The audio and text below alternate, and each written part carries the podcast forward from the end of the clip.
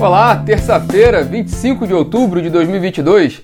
Eu sou Rodrigo Polito e este é o nosso Minuto Megawatt, nosso bate-papo diário sobre os principais assuntos, a agenda do dia no mercado de energia, aqui em live no Instagram e também disponível em podcast. Aqui no Rio de Janeiro, 20 graus, tempo nublado, a expectativa é que, que continue assim ao longo do dia, podendo melhorar um pouquinho, abrir um pouco mais, com máxima de 24 graus. Bom, hoje nós vamos falar sobre o relatório de produção e vendas da Petrobras, que foi divulgado ontem no fim do dia, e também da pauta da reunião da diretoria da ANEL de hoje, que promete uma, uma pauta extensa e bem interessante. Ela, a reunião está começando nesse momento, estou atualizando aqui e vou trazer mais detalhes da reunião para vocês.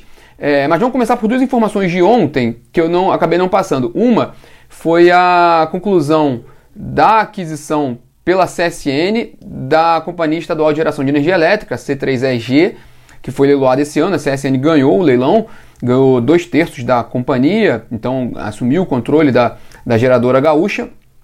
Após o leilão, a CSN informou que tinha planos de lançar uma oferta pública de aquisição do restante das ações nesse ano, não, perdão, no início de 2023. Nós vamos acompanhar isso. E a Eletrobras é a outra grande sócia da C3EG, com 32% aproximadamente de participação. Então teria o outro, um terço também da C3EG. E na ocasião a Eletrobras informou que ia avaliar a possibilidade, dependendo de qual seja o edital que, que, que, a, CN, que a CSN vai colocar para, para a oferta pública de aquisição das ações restantes da C3EG. E a segunda informação, que ontem a gente acabou não falando na agenda da semana do PMO. Né? Na quinta-feira vai ter reunião do PMO do Programa Mensal de Operação do ONS. Acho que até porque como a situação está muito tranquila, né, pelo menos confortável nas condições de abastecimento do sistema, a gente acabou não mencionando ontem, mas tem reunião na quinta-feira e na sexta-feira do PMO, trazendo a atualização dos, dos números de outubro e as primeiras previsões para operação em novembro, bem naquela transição do período seco para o período úmido. Bom, falando agora da, da, do, do bate-papo de hoje, começando pelo relatório de produção e vendas da Petrobras, que a gente havia comentado que ia ser divulgado ontem à noite, é, veio muito em linha com o que foi esperado pelo mercado mesmo e com aqueles dados preliminares da NP que a gente comentou ontem. De fato, no terceiro trimestre do, desse ano, a produção da Petrobras recuou em relação a igual período do ano passado. A produção total de petróleo e gás natural da Petrobras alcançou 2,6 milhões de barris de óleo equivalente diários, que representa uma queda de 6,6% em relação a igual período do ano passado. Especificamente, produção de petróleo, que é um dos principais indicadores operacionais acompanhados pelo mercado com relação à Petrobras, a produção da companhia foi de 2,1 milhão, 2 milhões, perdão, 2,1 milhões de barris diários de petróleo, o que dá uma queda de quase 7% em relação ao terceiro trimestre do ano passado, muito em linha com o que a gente falou ontem com os dados preliminares da ANP. É, na comparação com o segundo trimestre desse ano, a produção especificamente de petróleo ficou praticamente estável, com uma leve queda ali, é, uma, bem, bem, bem em linha mesmo, e na, na, na, opera, na produção de óleo e gás foi uma queda de também muito próximo, de 0,3% em relação ao segundo trimestre desse ano. E no refino, houve uma queda de 9,4% da produção da Petrobras para 1,75 milhão de barris diários, e com relação ao segundo trimestre também houve uma queda de 1,2%. Com relação às vendas de derivados de petróleo da Petrobras, também queda de 7,6% em relação ao terceiro trimestre de 2021, mas aí com uma alta de quase 5% em relação ao segundo trimestre desse ano, fechando ali em 1,8 milhão de barris diários. Bom, vamos ver os efeitos desses números da Petrobras, esses números operacionais, para o resultado financeiro da companhia que vai sair na próxima semana, no dia 3 de novembro. Hoje também vai ser um dia de muito leitura pelo mercado desses números da Petrobras e o qual pode ser o impacto deles no resultado que vai ser divulgado na semana que vem. A gente vai ficar muito de olho nisso hoje. E vamos para hoje, direto para a reunião da ANEL. Né? Tem uma, é, uma pauta extensa e importante, é, com, com, destaque para o edital, aprovação do edital dos leilões de energia existente A-1 e A-2 é, abertura de consulta pública sobre pontos do marco regulatório da geração distribuída, a Lei 14.300, é, aprovada no início desse ano, uma lei que foi muito acompanhada pelo mercado, tanto pelo lado dos investidores da área mesmo de geração distribuída energia solar, fotovoltaica principalmente, mas também todo o mercado, porque a, GD ela influencia o setor elétrico como um todo. É, essa lei foi aprovada, foi muito elogiada na época pelo consenso encontrado entre todos os agentes e que também deu mais estabilidade e previsibilidade para os investidores em geração distribuída. Agora começa a parte da regulamentação pela ANEEL, então um momento importante da Lei 14.300. E também, ah, também tem a abertura de consulta pública sobre a agenda regulatória da ANEEL 2023-2024 e também um item muito importante relativo à Light, né, sobre a reclassificação e devolução de valores faturados a maior por classificação incorreta de unidades consumidores sob titularidade de administrações condominiais. O relator é o diretor Elvio, Elvio Guerra, que, como de praxe, ele antecipa seu voto, ele divulga na véspera seu voto na, na, na página da ANEEL e por, por, por, esse voto ele considerou que não foi cumprida a orientação disposta no relatório de fiscalização da ANEEL. Então ele determina que a, que a Light providencie a devolução das quantias recebidas indevidamente, acrescidas de atualização monetária, e também determina que apresente a memória de cálculo dos valores devolvidos, tudo isso a ser feito em até 30 dias. Bom, essa é a decisão, o voto do diretor Elvio. Isso vai ser colocado em julgamento pelos demais diretores da ANEEL e a gente acompanha essa reunião da ANEEL hoje de perto para trazer para vocês. Bom, é, é uma decisão muito forte para a Light, que já, tá, já vem com algumas, com algumas controvérsias com relação à ANEEL, principalmente no caso da devolução dos créditos tributários da, da, da, da lei recente aprovada esse ano. A, a, lei, a Light teve um entendimento diferente de outras distribuidoras que já passaram por revisão tarifária extraordinária. A Light recorreu à justiça exigindo que haja uma audiência pública prévia para discutir esse processo, no qual ela pretende se posicionar.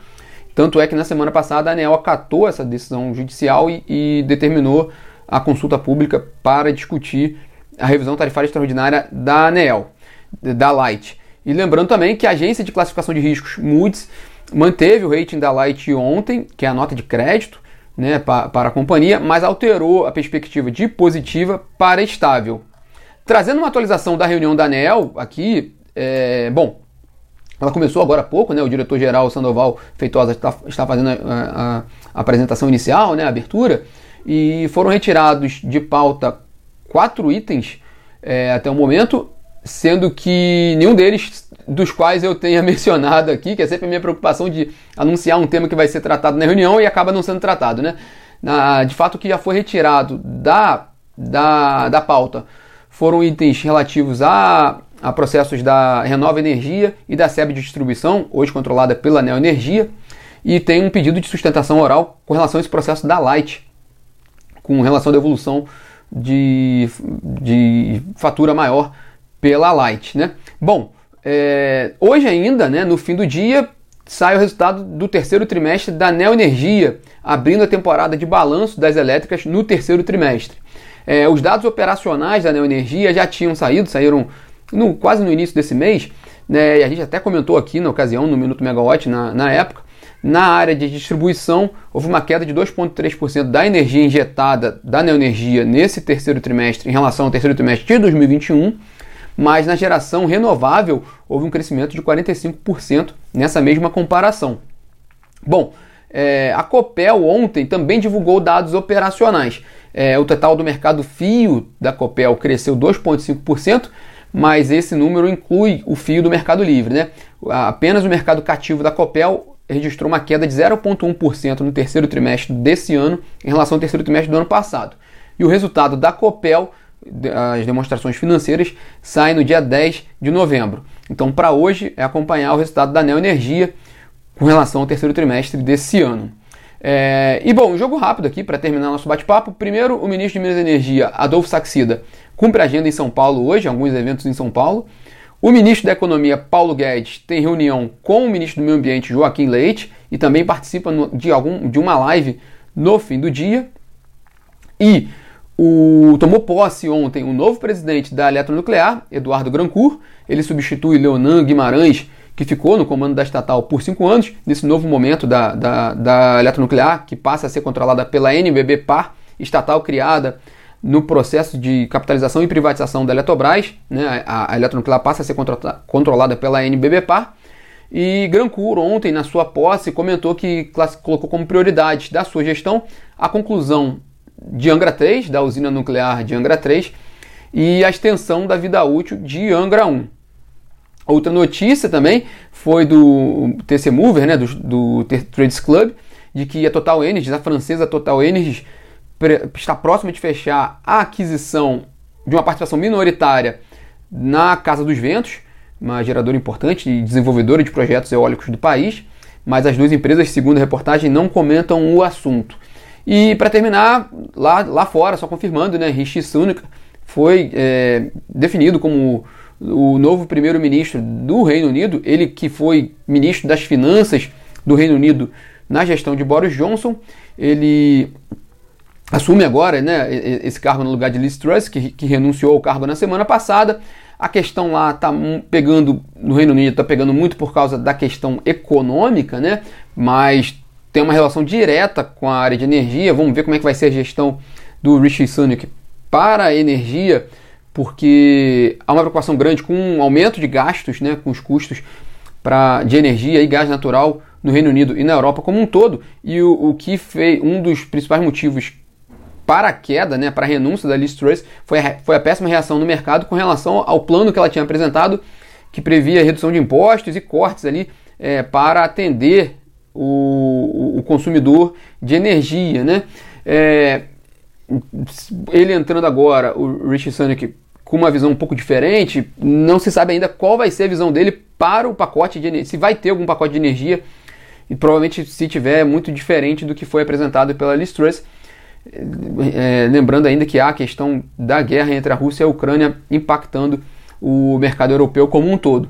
É, bom, esses são os destaques dessa terça-feira. Eu olhei de novo a reunião da ANEL, não houve nenhuma mais, outra movimentação com relação à pauta, nenhum outro item retirado de pauta. Vamos acompanhar e trazer todas as informações da reunião da ANEL para vocês hoje ao longo do dia.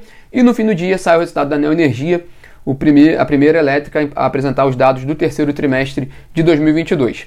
Tudo vai ser atualizado na plataforma megawatt.energy e também no aplicativo da Megawatt que vocês podem baixar nos celulares. Bom, pessoal, esses são os destaques de hoje e amanhã a gente está de volta aqui às 9 horas da manhã. Tchau, tchau.